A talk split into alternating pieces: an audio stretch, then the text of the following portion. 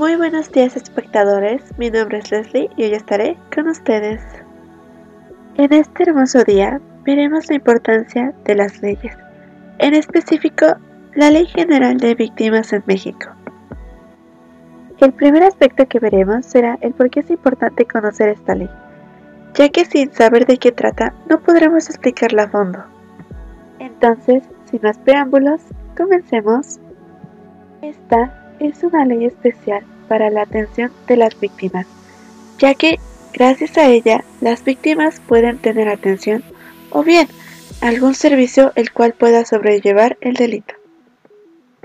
Al igual, cabe recalcar que no solo es para las víctimas de algún delito, sino igual para las violaciones de derechos humanos, puesto que este factor es igual de importante. Teniendo en cuenta estos aspectos, se nos hace más fácil entender este tema, puesto que así sabemos qué derechos protege esta ley. Aclarando este punto, nos vamos a comerciales y regresando, hablaremos sobre una serie de derechos de esta ley. Gracias por escucharnos.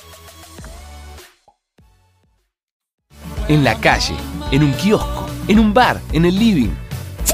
Viajando, charlando, jugando, compartiendo solo, con amigos, con tu novia, con tu novio. En cada esquina, a cada momento, siempre lista para vos.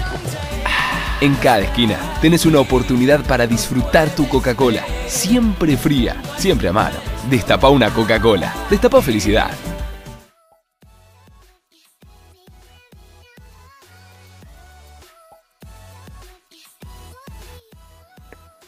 Regresamos. Gracias por la espera. Entonces, volvemos a abordar el tema. La serie de derechos, igual conocida como garantías individuales, son aquellas que nos da el gobierno, como contar con asesoría jurídica, que lo que digamos cuente, estas series de normas se propusieron en los años 80, aunque cabe recalcar que estas reglas no eran muy significativas. En el año 2008, esta ley se reformó, e implementó la justicia penal y se creó un catálogo con más derechos para la víctima. En el año 2011 se exige más los derechos para la víctima con esta nueva reforma.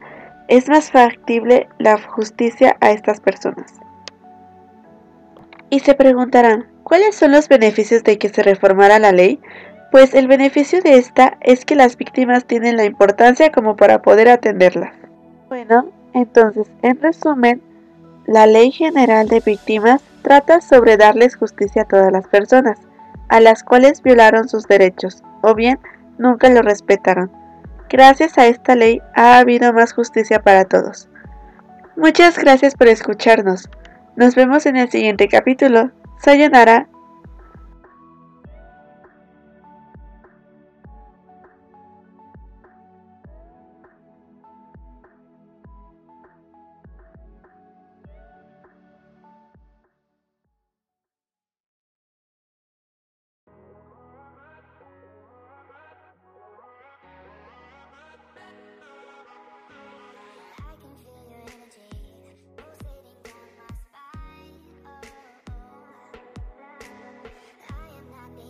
Muy buenos días mis espectadores, ¿cómo están? Espero muy bien, mi nombre es Leslie quien los estará acompañando todo este tiempo. Gracias por escucharnos. En este nuevo capítulo retomaremos el tema de la Ley General de Víctimas en México, ya que en el capítulo anterior solo abordamos lo básico. Dicho esto, comenzamos. En el capítulo pasado hablamos sobre de qué trataba la ley y cuáles eran sus beneficios al igual sobre sus nuevas reformas, como también que protege. Dejando en claro lo que abordamos, me gustaría avanzar al siguiente tema. Esta ley desde sus inicios fue muy criticada, puesto que decía que era muy ambiciosa ya que era muy poco tiempo para todo, lo que proponían. En pocas palabras, trataba de cambiar todo muy rápido. Un punto muy importante, el cual hay que aclarar, es el que las víctimas deben de tener pruebas de los hechos sucedidos, sin estas pruebas no se puede hacer nada al respecto, puesto que si no ha pasado nada malo, estamos acusando a alguien que no ha hecho nada. Aunque cabe recalcar que siempre tiene buena fe en lo que están denunciando, y siempre están del lado de las víctimas. Claramente necesitan pruebas para comprobar la información. Hay tres puntos principales en esta ley, los cuales son verificación de datos, recursos públicos y la Comisión Ejecutiva de Atención a Víctimas. Bueno, aclarando esto me gustaría comentar que sin esos puntos esta ley no podría ser ejecutada como tal. Entendido eso, vámonos a comerciales y volvemos. Gracias por escucharnos.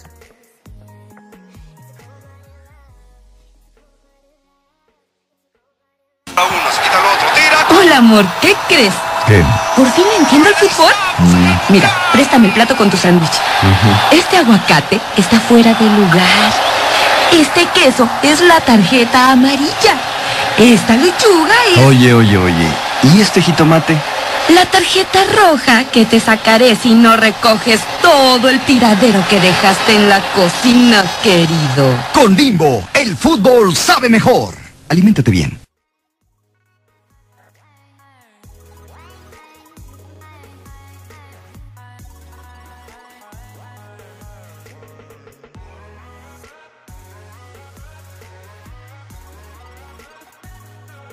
Igual me gustaría abarcar los diferentes puntos que constituyen a esta ley, los cuales son las nuevas definiciones. Si bien la norma ya definía como víctima directa al agraviado por un delito o por violaciones a sus garantías individuales, y como víctimas directas a los familiares y personas del círculo íntimo de la víctima directa, la reforma propone incluir una tercera categoría, las víctimas potenciales, que son aquellas personas que prestan asistencia o defienden a las víctimas indirectas e indirectas, y a las que en caso que sus derechos a la vida o la libertad sean amenazados, se les tiene que dar protección. Se aclara, sin embargo, que éstas no pueden ser beneficiadas con las compensaciones económicas que prevé la norma. La iniciativa de la reforma también añade a la Ley General de Víctimas la definición de hecho victimizante. Y por esto se entiende que aquellos actos u omisiones que dañan, menoscaban o ponen en riesgo los bienes jurídicos o derechos de una persona, convirtiéndola en víctima. Estos pueden ser tipificados como delito o constituir una violación a los derechos humanos. El segundo punto importante son los derechos ampliados y explícitos. La reforma establece que las víctimas de delitos y violaciones a sus derechos humanos deberán gozar además de atención médica y legal inmediata, con espacios que permitirán relacionarse de manera colectiva con otras víctimas, y se hace explícito que las particularidades de los distintos grupos de población deben ser tomadas en cuenta al momento de, de, determinar la atención especializada que requieren los afectados, en especial cuando forman parte de grupos que están en mayor situación de vulnerabilidad, como por ejemplo en razón de su edad, género, preferencia sexual, entidad, discapacidad y otros.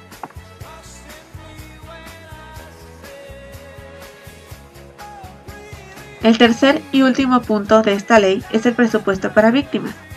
Uno de los principales aspectos de la ley vigente es la obligación tanto del gobierno federal como de los estatales. Es la creación de fondos, con los cuales se garantice la entrega de inmensaciones económicas para las víctimas, en caso de que el autor del delito o la violación de derechos no pueda ser obligada por el Estado a cumplir con la reaparición del daño. Ahora, la reforma establece además que estos fondos serán fiscalizados anualmente por la Auditoría Superior de la Federación, así como, así como por los niveles estatales. Aclarando estos puntos, solo me queda agradecer porque nos hayan escuchado y pedirles qué es lo que piensan sobre este tema.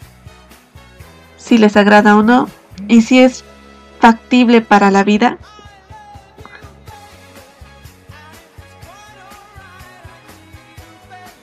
Gracias por sus respuestas, ahora me siento un poco más confiada de que hayan entendido un poco más.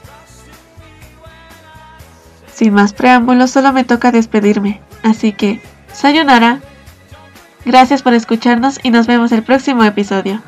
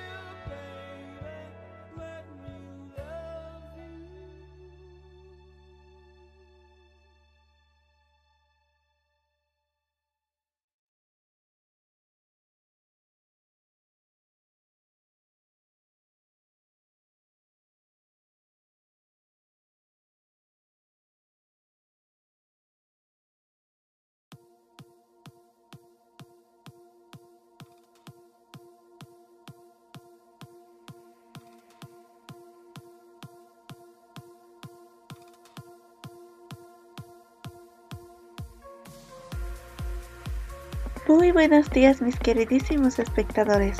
¿Cómo están? Espero muy bien. Mi nombre es Leslie. Yo seré quien los acompañe en este tiempo. Sin más preámbulos, empecemos. Pero si no antes, pasar a comerciales.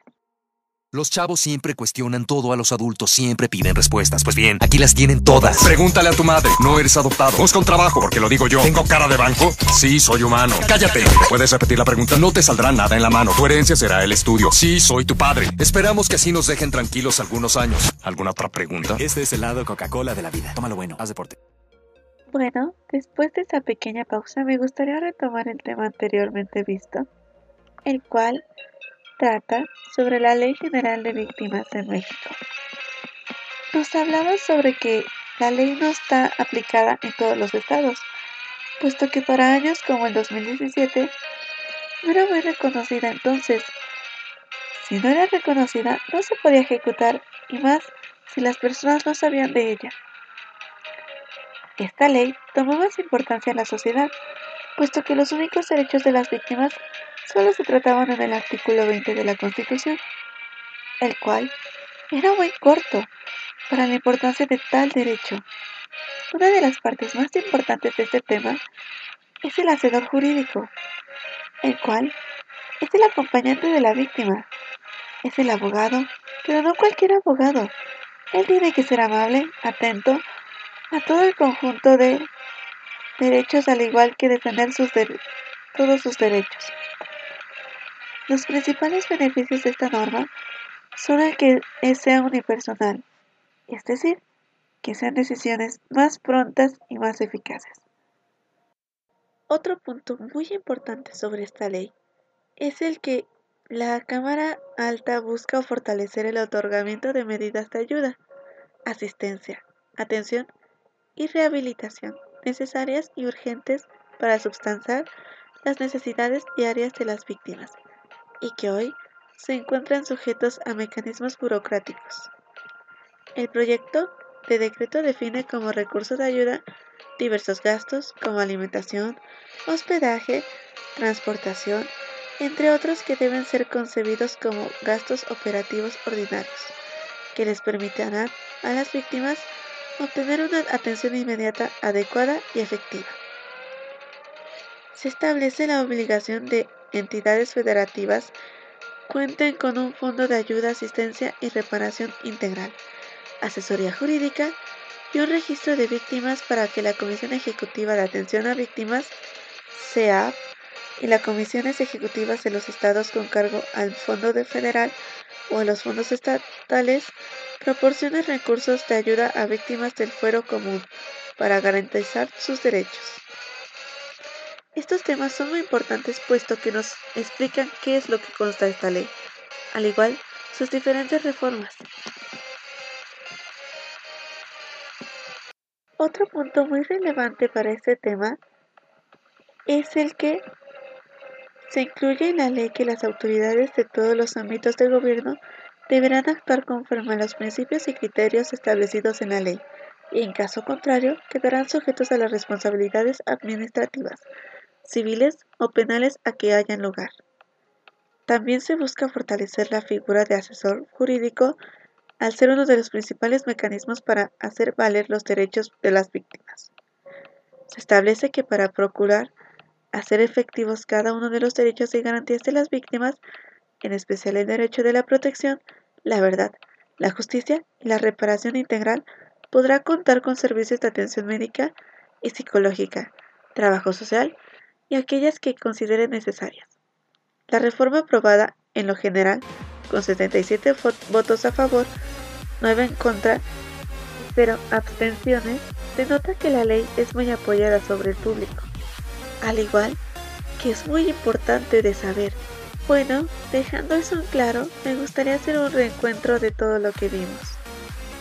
En pocas palabras, la Ley General de Víctimas trata sobre proteger a la víctima y brindarle cuidado, al igual que ayudarla y más eficacia en lo que hacen, al igual que verificar si la información que da es verídica. Solo me queda preguntarles si les gustó la explicación y qué opinan sobre esta ley. Sin más preámbulos, me tendré que despedir. Muchas gracias por acompañarnos y nos vemos hasta la próxima. Sayonara.